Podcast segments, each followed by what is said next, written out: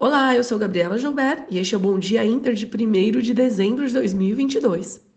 O Ibovespa encerrou a última sessão em alta de 1,42%, porém acumulando quedas de 3,8% no mês, confirmando a volatilidade vista ao longo de todo novembro. Os benchmarks americanos fecharam em alta de até 4,4%. O mercado reagiu às falas de Powell, presidente do Fed, que sinalizou uma desaceleração no ritmo de elevação dos juros ainda nos próximos meses.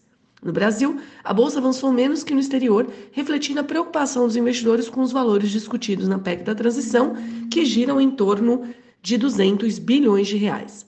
Em relação ao câmbio, vimos o dólar, que chegou próximo à casa dos R$ 5,40 em novembro, recuando 1,63% e cotado agora em R$ 5,20. Para hoje, a atenção será voltada para a divulgação dos PMIs nos Estados Unidos, Alemanha e Reino Unido, PIB aqui no Brasil e o deflator PCE nos Estados Unidos, além do discurso de Christine Lagarde do BCE. Indo lá para os Estados Unidos, a fala de Jerome Powell ontem trouxe forte ímpeto aos mercados ao sinalizar desaceleração no ritmo de alta de juros já na próxima reunião em dezembro, apesar de reforçar que a luta contra a inflação está longe do fim. O presidente do Fed afirmou que os juros já se aproximam do nível restritivo suficiente para conter o avanço dos preços. Com isso, as bolsas dispararam, com destaque a Nasdaq e as empresas de tecnologia.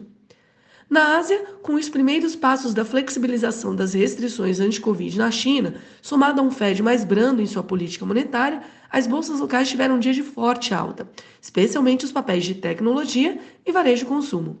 O mesmo se observa na Europa, onde o bom humor prevalece e as bolsas tocam as máximas em seis meses, beneficiadas pelas ações de tecnologia também, apesar da realização do setor de energia.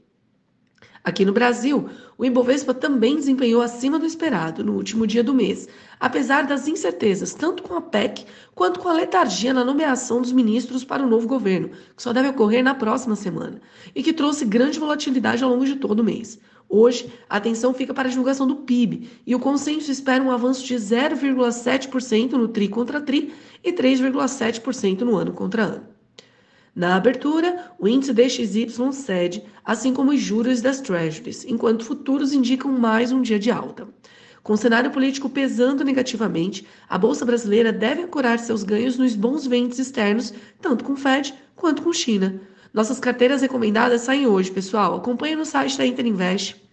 Então é isso aí. Este foi o Bom Dia Inter de hoje. Tenham todos uma ótima quinta-feira e até amanhã.